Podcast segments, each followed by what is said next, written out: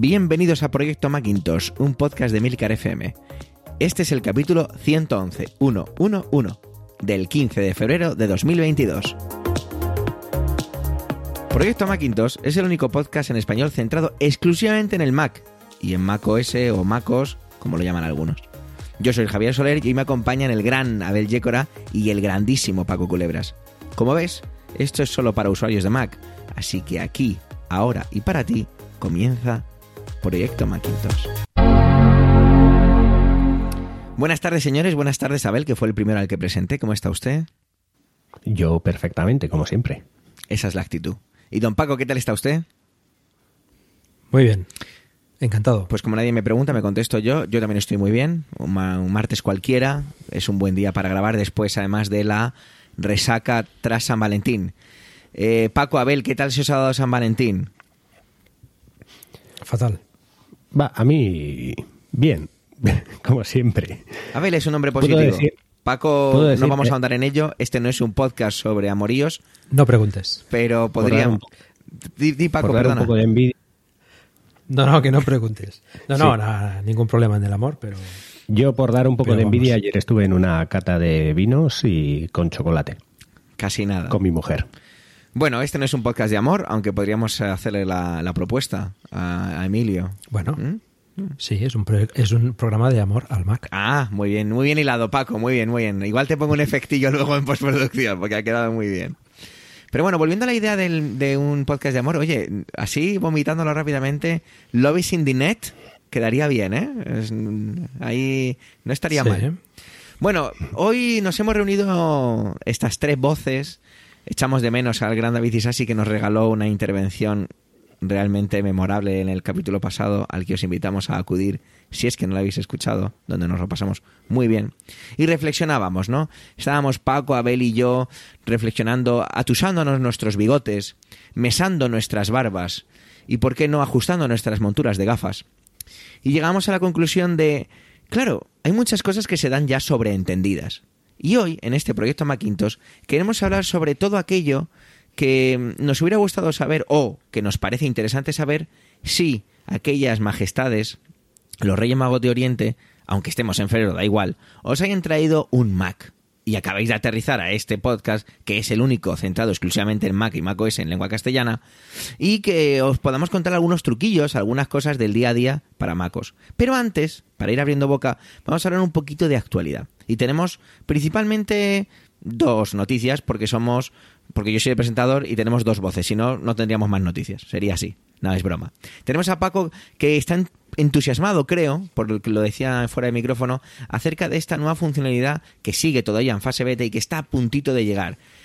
Y que tiene que ver con esa unión entre MacOS y iPad OS. Paco, cuéntanos, ¿de qué estoy hablando? Pues estás hablando de Universal Control. Es eh, una de las funcionalidades que se presentaron en, en Monterrey y que todavía no teníamos. Y estamos ya en la versión 12.13.2 y que, y que ha aparecido ahora en la última beta, que es la, la 13.3. No, perdón. 12.3. Ya, ya voy más adelantado. porque Tengo, tengo ganas de que llegue la WWDC este año. Eh, pues eh, en la última versión, la 12.3 beta, ha aparecido Universal Control y, y esto nos permite controlar desde un dispositivo otros conectados a él con, el mismo, con la misma cuenta de iCloud. Puedo controlar otro Mac o otro iPad. Es decir, eh, el teclado y el ratón se usan, digamos, de, control universal para los dispositivos que estén conectados, como si fuesen pues eh, una sola máquina.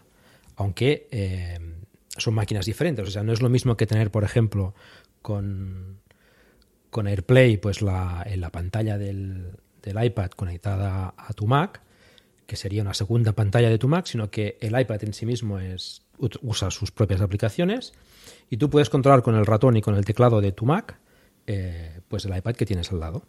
O otro, otro Mac, por ejemplo, tienes, puedes tener un portátil y tener un sobremesa al lado, eh, a la izquierda y un iPad a la derecha.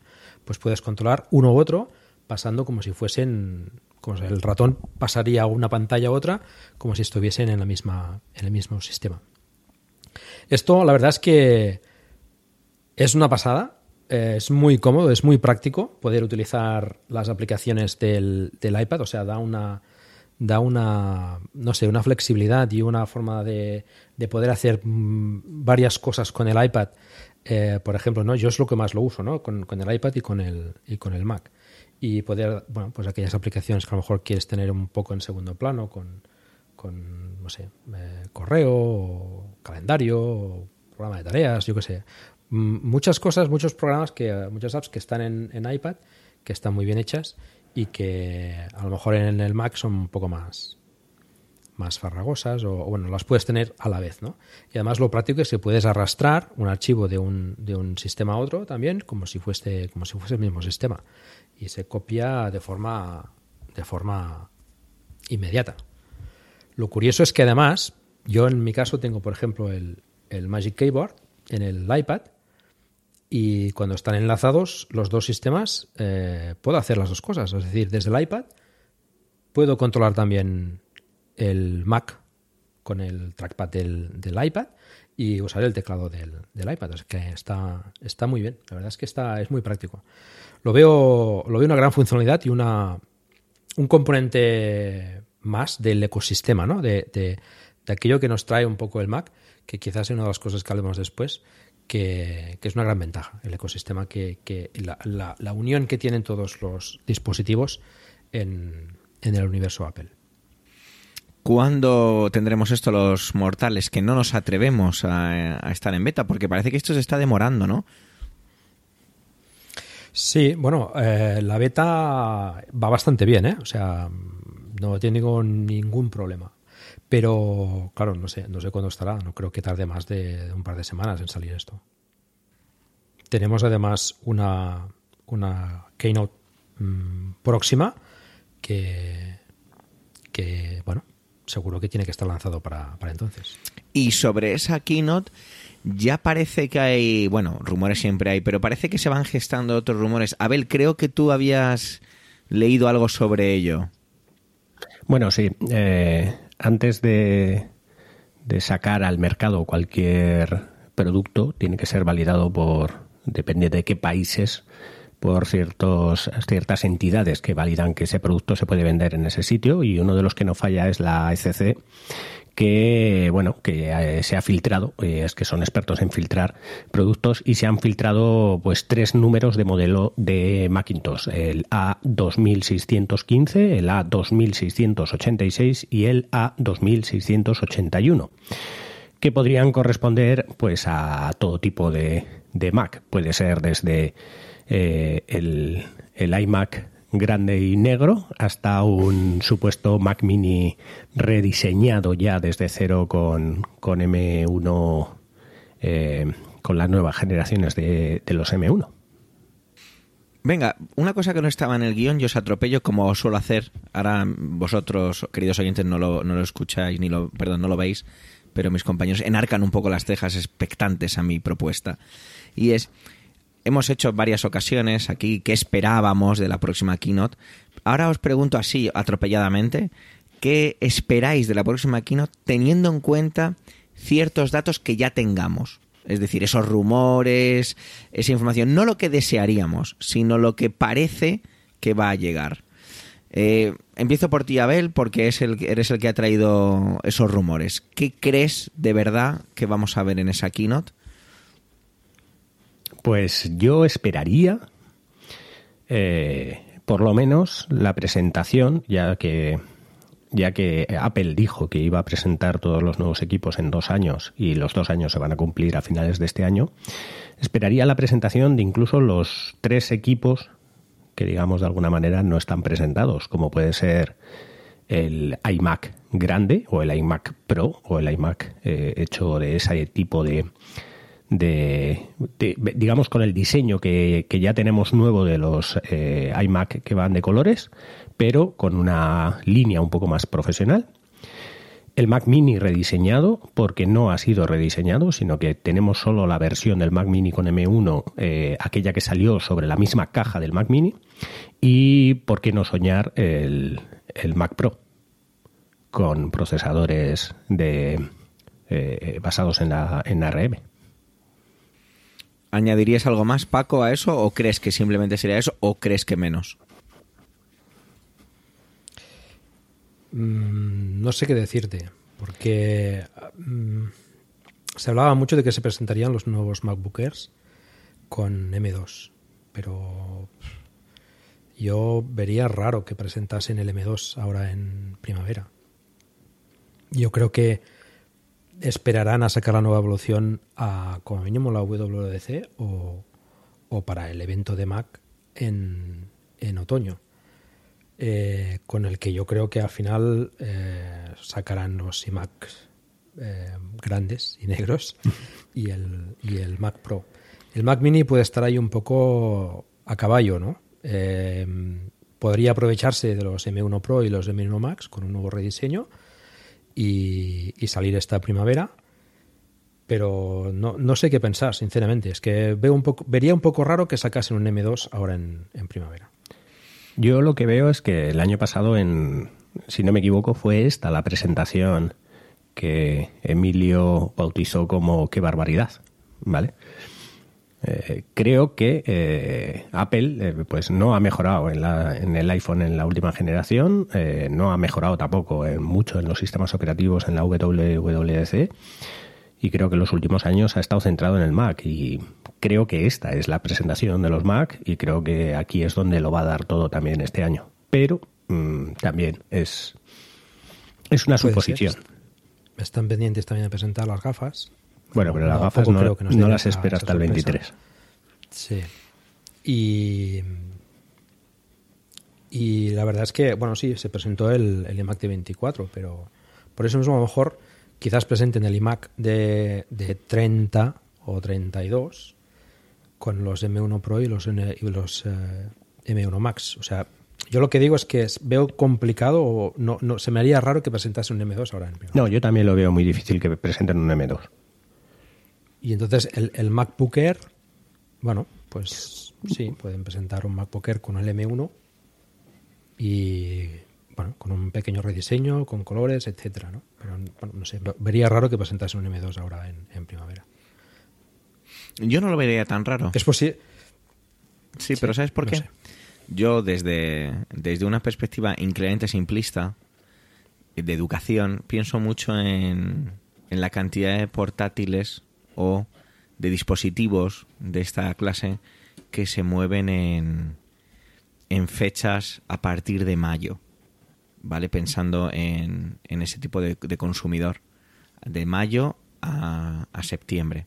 En Estados Unidos es más de mayo a agosto, mayo finales de julio, por los calendarios de escolares y universitarios allí. Entonces yo creo que no sería descabellado un producto nuevo, llamativo, con, un ese, con ese procesador M2 pensando en ello. Por supuesto, este es un análisis, pues eso, incluyente simplista, pensando solo en el mundo que yo conozco un poquito que tiene que ver con, con la educación. Y lo más seguro es que no tenga ningún tipo de sentido si alguien de Apple está escuchando estas palabras mías. Pero quiero pensar que podría ser algo factible teniendo en cuenta uno de esos focos. Porque MacBook está muy enfocado a ese mundo. También creo mm. que quizá la... Bueno, decir creo y quizá es un poco redundante, pero me mantengo en, en esa duda de... Es muy posible que, la, que los anuncios de Apple puedan incluso cambiar su calendario, no solo de Apple, sino en general de muchas marcas y compañías, por todo el tema de la crisis de abastecimiento de microchips que parece que no acaba nunca, ¿no? Entonces podría irse por ahí. No sé si queréis añadir algo más en esta parte de que os haya avasallado un poco y entramos ya en nuestros temas principales o queréis apuntillar algo más mi análisis desde mi atalaya de la educación. No veremos. Nada que añadir. Dentro de un mes, más o menos, veremos a ver qué, se ha cocido. Sea como fuere, lo escucharán aquí, en Proyecto Macintosh. Por supuesto. Bueno, pues os decíamos que hemos hecho un poquito de ejercicio de reflexión y pensamos en esas cosillas del uso de, Mac, ¿no? De MacOS.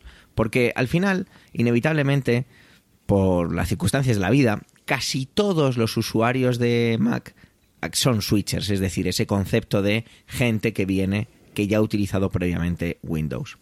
Yo, por ejemplo, lo vivo en mi entorno, ¿no? Hay muchísima gente que conozco que a lo mejor acaba comprándose un Mac, pero que tiene que viene de Windows e incluso me refiero a edades tempranas. Han tenido un iPad, han empezado a utilizar un Chromebook o un Honor con Windows y acaban eh, pasándose a Mac. Entonces, como pasará, le pasará a Abel, como le pasará a Paco, como le pasará a muchas personas que escuchan este podcast, que son un poco quizá los referentes tecnológicos de su familia y aledaños, pues acaban preguntándote cosas bastante redundantes. No pretendemos ser un manual aquí ni mucho menos, pero sí traer esas cosillas que, que parecen muy tontas y que lo son, pero que facilitan el uso de un Mac si lo acabas de abrir y tienes poca idea de lo que estás haciendo o de lo que tienes delante. Un ejemplo sencillo para ilustrar un poco hacia dónde queremos ir con, esta propuesta es el concepto de copiar, pegar, cortar un archivo dentro del entorno de MacOS que en Windows es cortar, pero que cambia un poco en Mac, como no podía ser de otra forma, por cómo funciona la, este tipo de comandos. Ya que no existe tanto el concepto cortar un archivo, sino trasladarlo. Y el atajo de teclado, que podríamos trasladar desde Windows, que es Control C, Control V para pegar, control X para cortar. En el caso de Mac tenemos que seleccionamos un archivo, pulsamos la combinación de teclas comando C para copiarlo y si pulsamos comando V lo pegamos, pero si pulsamos comando Shift V trasladamos el archivo. Esa es la diferencia. No tenemos ese comando X, como podríamos hacerlo haciendo esa traslación automática desde el entorno de Windows, pero lo hacemos de esta forma copiamos con comando C, pero trasladamos un archivo sin duplicarlo con comando Shift V. Dime, Abel, que me estabas apuntillando. Eh, sí, creo que no. Em, se mueve con, que yo sepa, con comando opción V, ¿vale? Lo que pasa es que comando ah, opción V. Perdón, perdón, es que lo he apuntado así en las notas del episodio y, está mal. Disculpadme. el problema es que eh, hay, un, hay un concepto de cuando estás eh, copiando texto y pegando texto en el que, es. En el que para pegar ese texto sin formato, o sea, ese texto que, lo has cogido de un Word o, de una página web que tiene un tipo de letra, la quieres pegar en otro sitio donde quieres que pierda el formato, eh, digamos que lo haces con comando Shift V y entonces se pega sin formato. Perdonar, perdonar porque lo he dicho completamente erróneo, está como está diciendo Abel. Yo utilizo mucho también esa funcionalidad, la de pegar sin formato, que es eso de comando Shift V pero para trasladar un archivo tenemos que pulsar comando, eh, opción, perdón, V. Que claro, es que nos ha pasado cuando estáis preparando esto que como son atajos que utilizamos directamente con el teclado y no miramos las teclas, era, ostras, mira, ¿cómo se hace esto?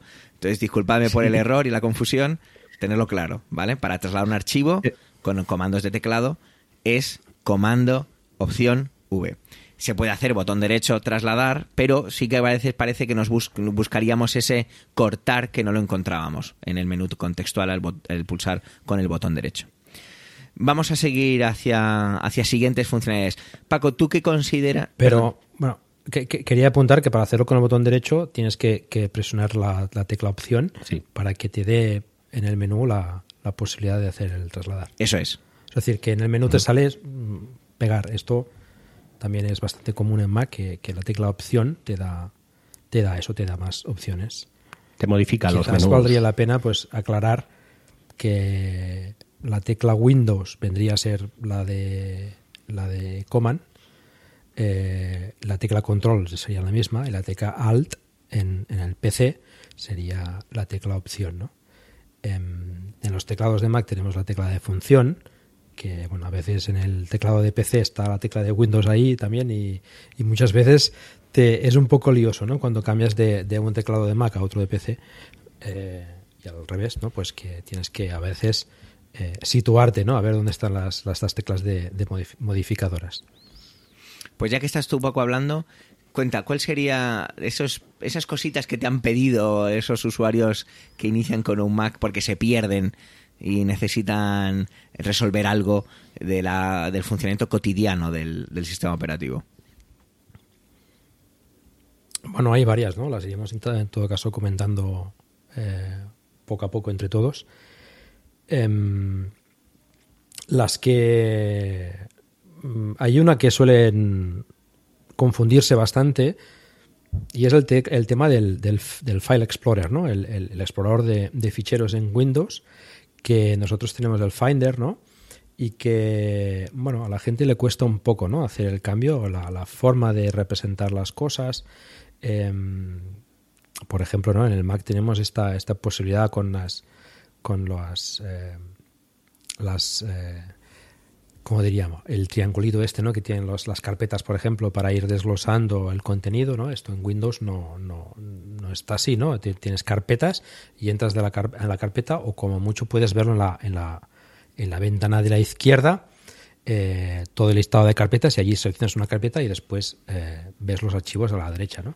Son formas diferentes de, de ver las cosas, ¿no? Eh, tanto en Windows como en, en Mac, pues hay diferentes tipos de, de, vistas para ver los archivos, pero bueno, mm, son relativamente parecidas, ¿no? Aquí en el Mac tenemos tenemos varias, ¿no? Y cada uno pues usa la que más le, gusta, ¿no? que es un poco rara al principio, está que, que te va presentando eh, particiones a la derecha a medida que vas avanzando en las carpetas, ¿no? Em, bueno, esto es un poco acostumbrarse cada uno a, que, a la que le vaya mejor o conceptualmente entienda mejor, ¿no? Pero esto a la gente le cuesta un poco, ¿no? El cambio con, el, File Explorer al Finder mm, confunde un poco al principio, ¿no? ¿Qué me cuentas, Abel? ¿Qué, te preguntan a ti, por ejemplo? Bueno, eh, quiero, quiero añadir a lo tuyo que bueno, con, con comando 1, 2, 3 o 4 cambias la vista también del Finder de una manera rápida de lo que es mm. árbol a, a, lo que es eh, iconos grandes, lista o, cualquiera de las vistas. A mí lo que más me preguntan, eh, lo más curioso es dónde está la tecla suprimir. Es curioso, pero no existe como tal la tecla suprimir. Existe el, el borrar carácter hacia atrás, pero no la tecla suprimir como tal. En, en el teclado de Mac, la tecla suprimir es con comando y la tecla de, de, backspace, de, correr un, borrar un carácter hacia atrás. Y con eso va suprimiendo. Te vale tanto para caracteres como para, eh, para ficheros que tengas en el escritorio o, o, en cualquier carpeta que quieras suprimir esos ficheros. Es simplemente dándole con comando y backspace y vas borrando como si estuvieras colocando o tocando la tecla suprimir. Eso es una de las cosas que más, digamos, cuesta muchas veces. Sí, esa me acuerdo cuando me pasó a mí, que, me costó en su día hace ya hace algunos años. También una de las cosas que a mí me ponía un poco nervioso, no sé si a vosotros, y estoy un poco con lo que decías tú, Paco, al principio, la visualización de archivos en el Finder, es el tema de alinear para que se coloquen los archivos, para que tape huecos vacíos. Hay gente que esto le pone un poquito nerviosa, entre las que me incluyo. Yo, por ejemplo, utilizo la vista de columna, ¿de acuerdo? Lo que decía Paco es que la, podía ser o vista de columna o galería o lista, que la lista es la que tú decías del triángulo que se despliega y va hacia abajo creando una línea de, de archivos. Pues yo me acuerdo que una de las cosas que más me, me, ponía nervioso al principio y que gente que empieza a utilizar Mac es ese concepto de cuando tenemos una vista de iconos, que no que los iconos estén ocupando todo el espacio sin que haya espacios en, libres, eh, los, los iconos de manera como errática alrededor de, esa carpeta. Yo me acuerdo que eso me ponía un poco así y tenía que ver con el, con, con el tipo de visualización de ordenar cómo o alinear los, los archivos, perdón, los iconos para que aparezcan todos juntos. Esto también fue una de esas cosas que, me suelen preguntar de, oye, tengo esto, esto desordenadísimo y además hay gente, no sé si habéis visto eh, visualizaciones así, que tienen como archivos unos encima de otros. No sé si os ha pasado, que es como una especie como de escalera y que no saben navegar entre ellos porque los tienen ahí pegados. Que eso ya hay gente que, que, ha pedido bajas por, por, situaciones así porque no podían, no podían aguantarlo. Entonces esa es una de las cosas también de la interfaz de Finder que no es que cueste, sino que tienes que saber directamente cómo, cómo gestionarla. Luego, yo sí que una de esas otras cosas que, que me costó al principio, digo al principio porque yo fui switcher a lo loco, yo no, no tenía ni idea del mundo Mac, me compré un Mac y empecé a tocarlo. Era el concepto de los instaladores, de los .dmgs. Cuando tú te bajas un para instalar algo que no instalas a través de la App Store, que luego a lo mejor alguno de mis compañeros Paco Abel, contéis un, poco, un poquito mejor cómo va eso. Ese concepto de unidades virtuales, yo lo, yo lo, cuando se lo explico a la gente, le digo, esto es como si tú me tiras un CD virtual en el, en el equipo. Y se quedaban ahí en el escritorio y decía, ¿esto, ¿esto para qué sirve? ¿no? ¿Para qué era? Hay muchos instaladores que te decían luego eso de, esto ya se ha instalado, bórralo, quítalo de aquí. Pero ese concepto de como expulsar la unidad, estoy haciendo el, el efecto, el gesto de las comillas con mis compañeros, pero vosotros no lo veis, por eso os lo digo de es como un paquete que se expande, tiene dentro toda la información para instalar, la instala y una vez hemos terminado de instalarlo lo podemos borrar. Me he encontrado con gente que acude a mí con eh, así un poquito de soporte a echarles una mano con algo de Mac y me he encontrado con escritorios llenos de, de DMGs. Digo, ¿pero esto qué hace aquí? Me dice, no, claro, es que he instalado el programa, yo qué sé, VLC Dice, y claro, está ahí. Digo, no, no, no, esto no tiene que estar aquí ya. Tú ya has instalado el programa, el programa, la aplicación está instalada en la carpeta de aplicaciones, le enseño la carpeta de aplicaciones, digo, esto no sirve para nada, esto es como ese CD que has dejado dentro, quítalo. Entonces, eso también me, me hizo mucha gracia encontrármelo, y bueno, me, hace, me hizo no, me hace mucha gracia encontrarlo con mucha gente que le sigue pasando. Seguir, eh, Paco, sigue tú con otro de esos eh, puntos para... para ayudar. A, efectos prácticos, realmente es, como un CD, es decir, es, bueno, es, es un empaquetado de archivos y, te lo monta como si fuese un CD, exactamente igual. Em, por lo tanto, la instalación realmente es em, se tiene que ver así, como un, como un CD virtual. ¿no? Em, el, tema de la instalación de, de aplicaciones, ¿no? la, la, App Store, eh, que es igual que lo que tenemos en iPhone, que bueno la mayoría de gente que viene switcher pues viene ya pues porque viene de un iPad o viene de un, de un iPhone y ya lo conoce esto pues bueno eh, la instalación es muy práctica esto también está en Windows con la con la Microsoft Store no sé si se llama así perdóname si digo alguna tontería sobre Windows porque hace tiempo que no lo toco.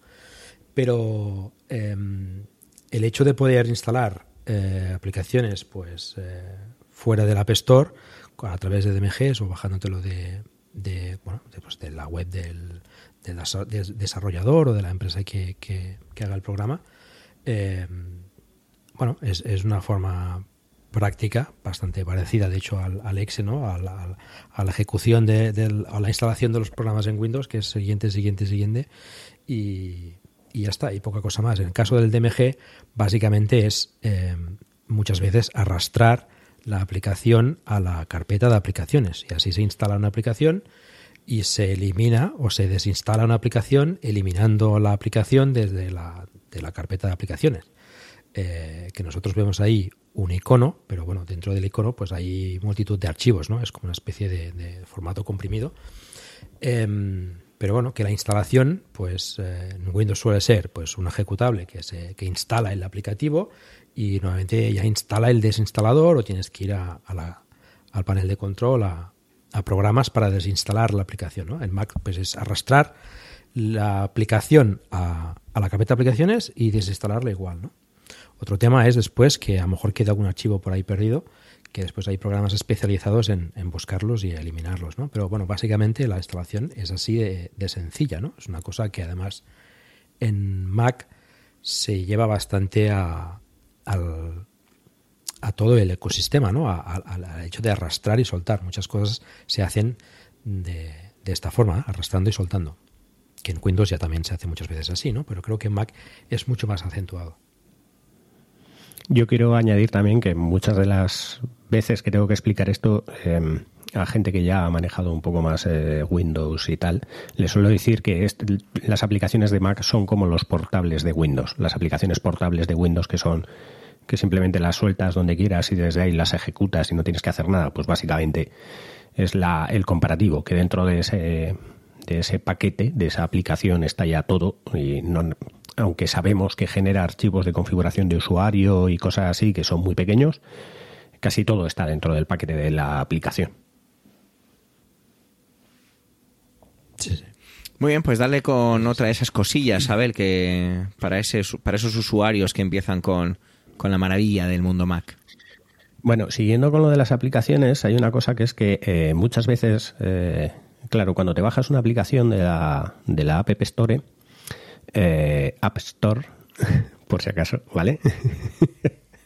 Eh, cuando te bajas una aplicación del App Store, eh, se instala perfectamente, se te queda ahí muy bonita, e incluso pues, pues deja o elimina esos instaladores y te lo deja todo bien pero hay muchas aplicaciones que no están en la, en la App Store y que las encuentras por internet, de las bajas. Muchas de ellas eh, pues son DMGs que simplemente tienes que arrastrar en tu carpeta de aplicaciones, soltarlos y ya está. Pero cuando los vas a ejecutar Apple, en las últimas versiones eh, de MacOS, lo que hace es controlar que tú no instales ninguna aplicación que no haya pasado por su control. Y en el caso de bajar aplicaciones de Internet, muchas de ellas no han pasado por su control, por lo que te va a sacar un aviso de, ojo, que eh, esta aplicación puede contener algo peligroso, que no la hemos chequeado nosotros. Entonces, eh, muchas de las veces lo único que te da es un aceptar para cerrar la aplicación y no te la abre. Casualmente volvemos a tirar de esa tecla eh, de esa tecla opción cuando le hacemos clic que nos eh, que nos eh, da la opción de abrir o, bien con el botón derecho y dar a abrir, ¿vale? En lugar de hacerle doble clic a la aplicación, lo que nos va a mostrar es el mismo cuadro de, de, diálogo, pero en ese caso nos va a dejar o abrir, o sea, aceptar y abrir la aplicación por primera vez, que ya no nos va a pedir más veces eso, o cancelar y no abrir la aplicación en ese caso. Pero la mayoría de las aplicaciones que no han pasado por los, digamos, desarrolladores certificados por Apple, que eso va con un, con un código que Apple les da para para generar esos DMGs o esas aplicaciones, esos, esos paquetes, eh, si no lo certifica Apple, de alguna manera te avisa de que esa aplicación puede ser peligrosa y que bajo tu consentimiento la instales. Entonces, en ese caso, muchas veces es simplemente darle con el botón derecho a abrir o darle con la tecla... Eh, ahora mismo no sé si es opción o control, ¿vale? Clic, eh, menú, que te sale el mismo menú para darle a abrir y te da la opción de abrir ya por primera vez esa aplicación no, también se podía hacer desde otro lugar, ¿no? No es tan rápido, pero si tú te ibas a preferencias del sistema seguridad y, seguridad y privacidad, como que él detectaba que tú hayas intentado abrir esa aplicación y está en el apartado general de seguridad y privacidad te aparecía marcada esa aplicación como que quería abrirse y también lo podías hacer desde ahí, pero sin duda el atajo de, de teclado y ratón que, que ofrece Abel es muchísimo más, más rápido de hacer. Eh, ¿Alguno que propongas tú más, Paco? Ahora te, toca a ti traerlo. Bueno, hablando del botón derecho del ratón, pues eh, recordemos que inicialmente Mac el ratón solo tenía un botón. Y de hecho, para hacer el botón derecho tenías que, pulsar la tecla opción, ¿no? Entonces te daba otras opciones, ¿no? Esto a veces a, algunos les confunde un poco. Hoy en día esto ya está bastante estandarizado y, con el botón derecho puedes hacer eh, muchísimas cosas, ¿no? Pero, pero bueno, es un poco diferente a lo que, a lo que solemos usar en, en Windows, ¿no? El tema este de la tecla opción o la tecla alt que, nos da modificadores de, opciones, pues es una cosa que tenemos que tener muy presente en el Mac. Eh, cuando accedemos a un menú de la aplicación, que es otra cosa diferente que tiene el Mac, por ejemplo, que tenemos en la, el menú arriba del todo, solo un menú de la ventana activa. Mm. En Windows tenemos un menú para cada ventana o cada aplicación que tengamos abierta, ¿no? Esto, pues, a la gente también le, choca un poco al principio, ¿no? Pero, bueno, enseguida te das cuenta de que es práctico porque, de hecho, solo vas a usar el menú de la aplicación que estás usando. Por lo tanto, es ahorro de espacio en, en la pantalla. Entonces, a, medida que vayas pasando por las opciones o abriendo los menús, pues con la tecla opción verás que te cambia las opciones que tienes en los menús y que puedes hacer más cosas, ¿no? O sea, la tecla opción te permite hacer eh, funcionalidades opcionales a lo que a lo que se hace inicialmente con el botón eh, izquierdo del ratón, digamos. En ese sentido hay, hay una aplicación, ¿no? El Chat Sheet. Esto, por ejemplo, en, en, el, iPad, eh, presionando, manteniendo pulsada la tecla eh, Command, pues te presenta una especie de, de, pantalla con las opciones de los, de los atajos que tienes. Eh, pues hay aplicaciones como esta de ChatSheet que te, que te enseñan para cada aplicación pues todas las opciones que tienes disponibles para poder escoger de forma rápida eh, pues aquellos atajos de teclado que te pueden dar solución mm, rápida a tus necesidades. ¿no? Lo, ideal es que las aplicaciones que más usemos o que nos pueden ahorrar mucho trabajo, pues aprendamos esos atajos de teclado que después ya nos quedan en la memoria. Muy bien, pues vamos con otra de esas funcionalidades. Voy viendo al, al ir contando esto que siendo amantes de, del entorno MacOS, por eso estamos aquí nosotros grabando esto, como es lógico, veo como esas comparaciones que hacemos, por eso también esta justificación en este tema de esta, de esta edición de Proyecto Macintosh, eh, esas comparaciones con el uso con Windows y siempre llegamos a la conclusión que, como que es mucho más cómodo hacerlo en Mac, ¿no? Juzguen ustedes. Y otra y una de las que me gusta es la previsualización. Si estamos ante un icono, que tenemos un archivo y el icono es una imagen, eh, podemos ver, previsualizarla en pequeño, en el tamaño, también como tengamos configurado nuestro Finder en la visualización de iconos, pero si pulsamos la tecla simplemente espacio, nos abre automáticamente en una pequeña ventana de vista previa, una, digamos que es como un previo a vista previa, valga la, redundancia, de ese archivo. Si es una imagen nos la mostrará, si es un vídeo nos lo reproducirá, si es un audio lo reproducirá. Y diferentes tipos de si es un PDF lo veremos en grande, todo ese tipo de cosas. Vista previa da para un capítulo de Proyecto Macintosh o dos o incluso tres, pero simplemente decir la, la gran funcionalidad que es el poder eh, ver un archivo sin necesidad de tener ningún en este caso editor de fotos, por ejemplo, para editarlo, o un editor específico de PDFs para poder verlo, esa función rápida de espacio y ver la, ver que una previsualización, si es que no se puede definir de otra manera porque es así, de lo que es ese archivo. Es una de esas cosas que yo enseño también y que gusta. puede ser incluso con, con, otro tipo de archivos, no, no tienes por qué ser solo con este, con este tipo. Yo, por ejemplo, lo he enseñado a una compañera que ya manejaba gran cantidad de archivos en Word y simplemente a veces por el nombre se confundía porque tenían como el mismo inicio de nombre del archivo y al simplemente coger y enseñarle que mira, pues si le das aquí al espacio vas a poder verlo aunque no lo veas perfecto, pero vas a poder tener una información ampliada de lo que es, pues ya está. Y eso para ella fue todo un fue todo un descubrimiento, el no tener que abrir el archivo para ver si es el documento exacto que está buscando, era todo, todo un regalo. Al final son pequeñas funcionalidades del sistema, pequeñas maneras de utilizar el sistema que nos permiten llegar a los sitios muchísimo más rápido y obtener información más rápido para optimizar el tiempo que dedicamos a diferentes tareas. Abel, eso, dime. Eso es muy práctico y además te funciona en cualquier aplicación. ¿eh? Sí, exactamente. En el correo, por ejemplo, te llegas con un correo, un archivo adjunto, lo seleccionas, picas espacio y te abre enseguida el, lo que sea, un PDF, un Word, un lo que sea, lo puedes ver, un Excel, lo que sea, lo puedes ver perfectamente.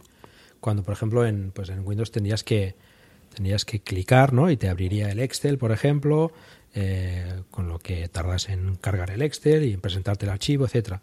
Después cerrar el Excel. La previsualización la encuentro una de las mejores cosas que tiene, que tiene Mac. Abel. Yo estoy de acuerdo con Paco, ¿vale? En eso de la previsualización. Yo, si no fuera por la tecla espacio, eh, o sea, soy capaz de pagar el, el, cambio de un teclado de 400 euros nada más que por la tecla espacio. Como os digo, es una cosa, es una cosa vital en el Macintosh. Pero bueno, eh, por añadir, eh, también trabajo en, en un en un servicio, bueno, entre otras cosas, el trabajo que tengo hace servicio técnico informático y muchas veces o algunas veces pues vendemos ordenadores y es muy gracioso cuando vendes un ordenador a gente de casa y al cuarto día un ordenador con Windows, me refiero al cuarto día te viene y te dice, oye, que es que no me has instalado el Office. Eh, sabemos, todos conocemos a alguien que se ha comprado un ordenador y te dice, oye, ¿me puedes instalar el Office? ¿Vale? Como si fuera algo gratuito. Eh, y no lo es, la verdad es que no lo es. Y cuesta pasta y cuesta una licencia, menos que lo piratees, que, que como digo, es una cosa que está muy mal hecha y muy fea y no, no se debe hacer. Lo bueno de Mac es que desde hace ya bastantes versiones vienen con un paquete de, digamos, em, que puede suplir en gran medida a lo que es el Office, eh, que es el, paquete que está compuesto por Pages, eh, Keynote, Keynote y Numbers. Creo que lo he dicho esta vez bien, ¿no? Keynote. siento, siento mi inglés para los oyentes, pero bueno, em, es, el justo de, bastante de La Rioja, ¿vale? El justo que tenemos aquí, que, tengo yo aquí en mi casa, así que... Y bueno, dentro de lo que cabe este, este paquete de, trabajo de, que antes se llamaba el Lightwork, eh, pues saca muy eh, o, te saca de muchos apuros en, muchas cosas, porque puede abrir eh, perfectamente documentos de, de Office y puede trabajar con ellos sin ninguna clase de problema. Lo único es que si te acostumbras a trabajar con ellos, eh, no vuelves a Office en la mayoría de los casos. El tema de que eh, con, el, con el Numbers puedas trabajar con tablas sueltas dentro de una misma hoja eh, es como muy inconcebible para, para lo que sería un Excel. En un Excel tú tienes hojas y ya está, y en esa hoja tienes hojas. No puedes tener tablas con hojas y con mm, títulos. tienes que andar haciendo cuadraditos y virguerías. Y claro, eh, Numbers está muy bien en eso, el Pages está muy bien en el tema de diseño gráfico, es, es, es, es como un Quad Express, pero a lo, a lo facilillo para poder hacer eh, montones de cosas. Eh, cuando tú tiras una imagen encima, se coloca perfectamente en en, el Word, tirar una imagen en un Word eh, y colocarla bien a la primera es como algo imposible. Hay cosas que te facilitan mucho la vida, eh, este tipo de aplicaciones. Y no digamos nada de Keynote, que vamos, eh, una vez has probado Keynote, el PowerPoint es como, como la, la herramienta a no volver nunca en tu vida. Y, y bueno, es un paquete que te viene ahí y que lo bueno que encima es que lo puedes trabajar eh, en local como, como programa, pero también lo puedes compartir, puedes trabajar en iCloud con los mismos con, prácticamente las mismas aplicaciones, eh, con los mismos botones, incluso irte a tu iPad si es que tienes o a tu iPhone y seguir manejando esos mismos archivos. Y, y la verdad es que es una cosa que, que cambia mucho en, en, la operativa del día a día de lo que es el, trabajo con, este tipo de documentos que básicamente es lo que trabaja la mayoría de la gente. Quiero decir, la mayoría de la gente que tiene un ordenador eh, trabaja con cosas de Internet, correo electrónico y eh, este tipo de aplicaciones y no de una manera tan dura, digamos, como para requerir de tablas dinámicas y cosas así que, que te hagan irte al Office. Sí, digamos que ese concepto de sacar de la caja y poder hacer de todo es, es uno de los, baños de los valores perdón, añadidos que, tiene todo esto de, Mac. Quizá estemos siendo un poco injustos porque, mm, sin venir aquí a defender a Microsoft, que tampoco lo necesita, es cierto que Office 365 en ese bueno, Microsoft 365 porque desde que se hizo la transición de nombre eh, hay licencias prácticamente creo que con la licencia inicial puedes también editar un cierto número de documentos sin ningún con una cuenta live quiero decir sin necesidad de pagar pero evidentemente no va a tener la queridos oyentes no ven a ver haciéndome gestos con la cabeza de no no no no me puedes comparar eso vale no no lo voy a comparar pero no caigamos tampoco en el eh, pese a que antes decía que Mac mejor Windows caca simplificándolo mucho es cierto que en esto Microsoft ha dado también un pasito hacia adelante, pequeño en comparación con esto, pero es cierto también que hay muchos usuarios que eran usuarios, como se dice ahora, o como una definición que a mí me gusta especialmente decir, ¿no? usuarios hardcore, usuarios potentes de esta suite llamada iWork en el pasado, y que se quejaron mucho por esa, esos, esas funcionalidades que perdieron hace ya también muchos años de esto, cuando estas aplicaciones pasaron al mundo de iOS cuando antes de que fuera iPadOS y perdieron muchas funcionalidades que nunca han recuperado por simplificar y por hacerlas eso más sencillas. Dentro de todo eso son aplicaciones que para la mayoría, a lo mejor de los mortales que no tienen que hacer grandes esfuerzos o grandes mm, mm, cosas específicas sean mucho más que válidas. Yo tengo una compañera de trabajo que cuando se compró su Mac y yo estuve un par de tardes enseñándole, se enamoró de Keynote directamente. Ella dijo que eso era una maravilla, el cómo funcionaba. De hecho, para que os hagáis una idea, ella ha llegado a, ha llegado a hacer presentaciones que le encanta, que con PowerPoint también se puede hacer, ¿vale? Pero vio muy sencillo para ella el crear como pequeños vídeos crear pequeños vídeos que exportaba y que utilizaba para otras cosas con la propia Keynote. Yo cuando vi que lo que, lo que hacía eran vídeos, digo, anda, mira, digo, yo nunca me habría puesto a editar vídeo, no se puede decir editar vídeo, pero entre muy entre muchas comillas, eh, crear pequeñitos vídeos que ella utilizaba en sus clases en lugar de formato de presentación, como eso, como un pequeño clip que insertaba luego en otro lugar, ¿no? Y era. Entonces, sacar ese jugo de ahí. Excel y Numbers quizás sea la comparación más complicada porque Excel es una aplicación que yo nunca llegaré a entender. Creo que, que es una de otra galaxia.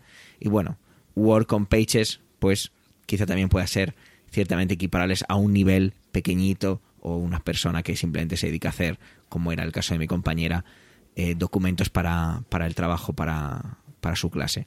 Ella no, no, necesitaba más y de hecho, teniendo la licencia de, de, Microsoft 365 que utilizamos en el colegio, ella utiliza solo para el almacenamiento, sigue utilizando Keynote, sigue utilizando Pages y ella no utiliza nada Numbers, pero vamos, que está feliz con ello.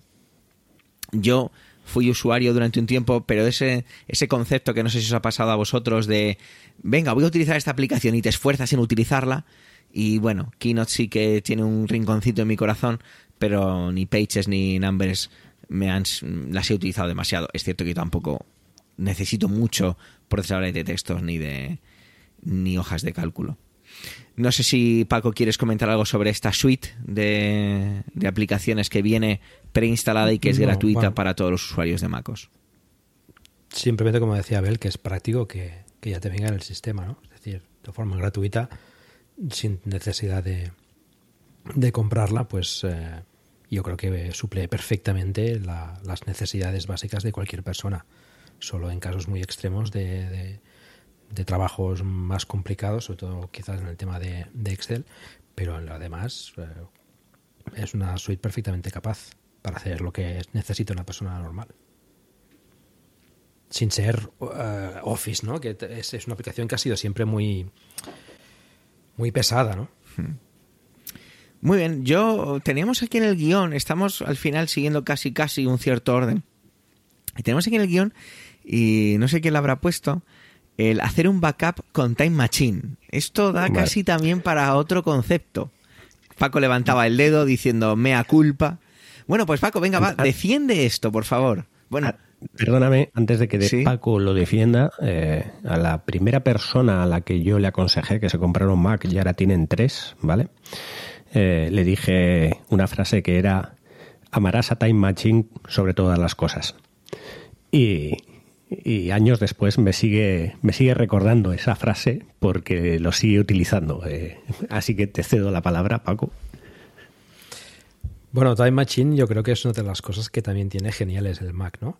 Eh, supongo que ya todos los usuarios lo conocerán, ¿no? Pero para estos que, que puedan llegar de haberse comprado un Mac hace poco, pues el, el, el tema de las copias de seguridad muchas veces en el propio Windows, ¿no? A ver, no, es que queramos atacar a Windows, ¿no? Windows, la verdad es que ha mejorado mucho, ¿no? Y muchas veces los sistemas beben unos de otros, ¿no? Y van mejorándose unos a otros, ¿no? Copiando características, etcétera.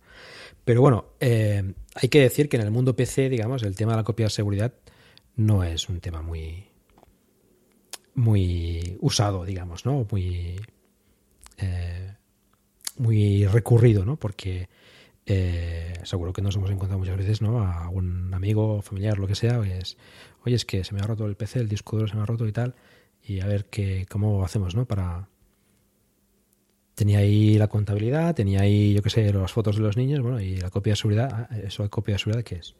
O sea, eso es una cosa que la gente no suele mirar y que Mac te lo pone de forma absolutamente fácil. Siempre tienes que conectar un disco y, y decirle a Time Machine que lo use y ya está. No tienes que preocuparte nada más. Conectar el disco cuando te apetezca. Si es un disco en red, pues ya lo tendrás conectado y el Mac lo hará de forma eh, recurrente, pero te hace copia de seguridad de, de todo el sistema. Y además con diferentes eh, días, ¿no? Tú te vas a cualquier aplicación, eh, no cualquier aplicación, pero bueno, la mayoría de aplicaciones, sobre todo las mismas de Apple, te lo soportan. Puedes ir, por ejemplo, yo que sé, pues a, a, por supuesto, el Finder, ¿no? Un fichero que hayas eliminado hace poco o no hace tan poco, te vas a, a Time Machine, entras en Time Machine y te abre una especie pues de de animación que es muy bonita, ¿eh? yo creo que está mm. bastante bien conseguida, ¿no? Que te abre pues eso, una especie de, de, máquina del tiempo, ¿no? En la cual puedes ir retrocediendo en esa en esa carpeta hasta encontrar el fichero que te apetezca que a lo mejor que modificaste tal día, lo recuperas y fuera. Y ya está, y tan práctico como eso. O un correo, abres el mail, picas en Time Machine y te presenta una visualización exactamente igual de, de, esa máquina del tiempo para poder recuperar un correo que a lo mejor borraste o, lo que fuese. ¿no? Eso es súper práctico y a la hora de, de, recuperar las cosas, pues es fantástico también. O sea, lo, los, sobre todo lo principal es que no tienes que preocuparte de nada. El sistema te va haciendo solo. Windows también tiene su backup, pero por lo poco que lo he probado no es tan no es tan eficiente ni tan sencillo, ¿no? Que muchas veces es lo que es lo que destacamos en Mac, ¿no? Que las cosas se hacen de forma sencilla, ¿no? A veces me preguntan, oye, es que esto cómo se hace en Mac y, les suelo decir, tú piensa la, la, forma más sencilla o más práctica de hacerlo, ¿cómo lo harías tú? Y seguramente esa sea la, la forma de hacerlo en Mac, ¿no? Coincido, he utilizado también esa expresión muchas veces de, ¿tú cómo lo harías? No eres programador ni informático, ¿cómo lo harías? Ah, pues yo lo cogería y lo tiraría aquí. Y digo, prueba. Dice, anda. digo, mira, pues así es.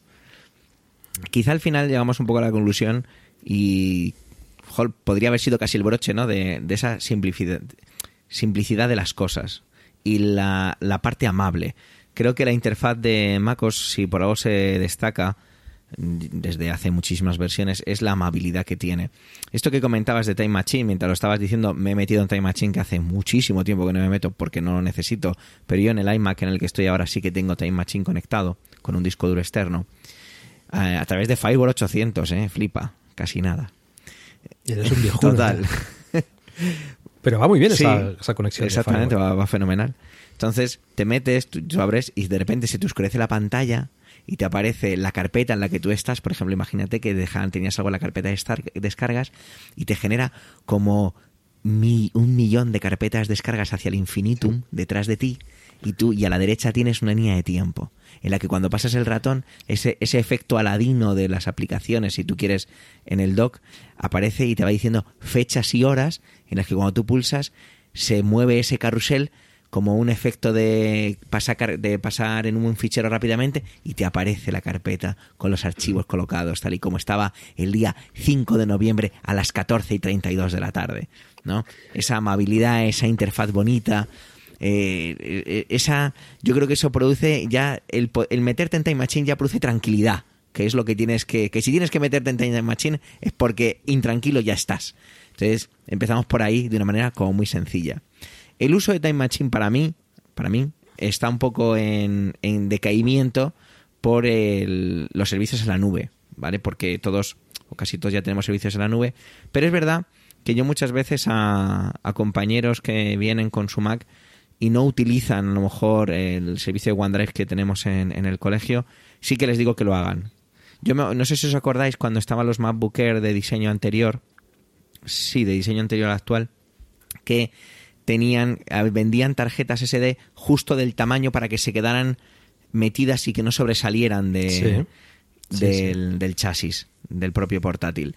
Pues yo me acuerdo regalar una para hacer esto de T-Machine y llamarme mi, mi amigo al que se la regalé tres o cuatro meses después diciendo, me has salvado la vida. Tu regalo me ha salvado la vida. Porque yo me acuerdo que se la compré del mismo tamaño exacto que su disco duro, el de unos 128 gigas, y lo tenía yo se lo configuré, le dije, mira, no toques nada aquí, digo, yo te lo configuro que son dos clics, pero mira, tal, y, se enamoró de, esa funcionalidad. Decías, ¿ibas a decir algo, Abel? Sí, sí, iba a decir que, por dar un dato técnico que a mí me hizo mucha gracia, es que Time Machine te hace una copia de seguridad cada hora del último día, cada día de la última semana, cada semana del último mes y cada mes del último año. De tal manera que si tú te vas más de 12 horas o más de 24 horas, a partir de ahí las copias de seguridad son de días. Si te vas 7 días, a partir de ahí las copias de seguridad son de semanas. Pero esta funcionalidad que muchos conocen en Time Machine, no tantos lo conocen en lo que son las versiones de los ficheros de, eh, de iWork. Si tú abres cualquier fichero de, que tengas que hayas modificado con Pages, Number o Keynote, Keynote perdón, ¿vale? Y te vas a archivo y vas a volver a explorar todas las versiones, te hace el mismo efecto, pero con tu documento. De que te pone el documento que tienes ahora, actualmente, y luego al lado te sale como ese carrusel de todas las versiones, de todas las modificaciones que hayas hecho a ese documento. Algo que es realmente curioso, pero que es muy práctico para volver a versiones anteriores. No, no, sin duda. Lo que has comentado, Javier, del tema de la amabilidad, de la interfaz y de, esa eh,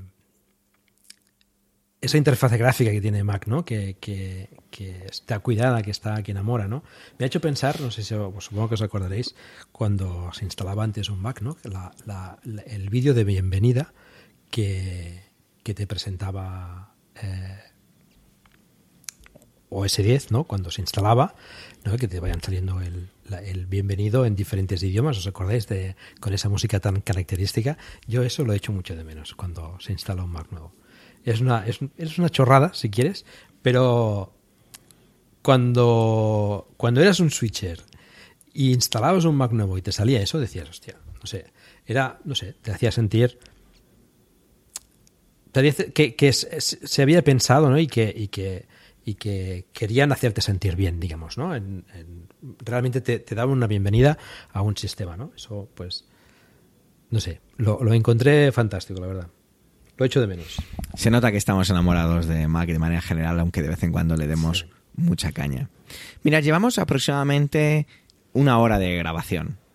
Yo creo que, este podcast, perdón, este tema de este capítulo de Proyecto Macintosh se merece una segunda parte. No seguida, pero sí una segunda parte. Así que yo os emplazo a que terminemos el podcast eh, invitamos a Vela que nos dé el truco, aunque hemos hablado no de trucos y de funcionalidades, pero ese truco un poquito más avanzado. Y os emplazamos para un futuro capítulo de, de esas funcionalidades iniciales, de esos usos que todos eh, tenemos a nuestro alrededor, esa gente que nos pide ayuda y que nosotros mismos vivimos cuando eh, abrimos nuestro primer Mac por primera vez.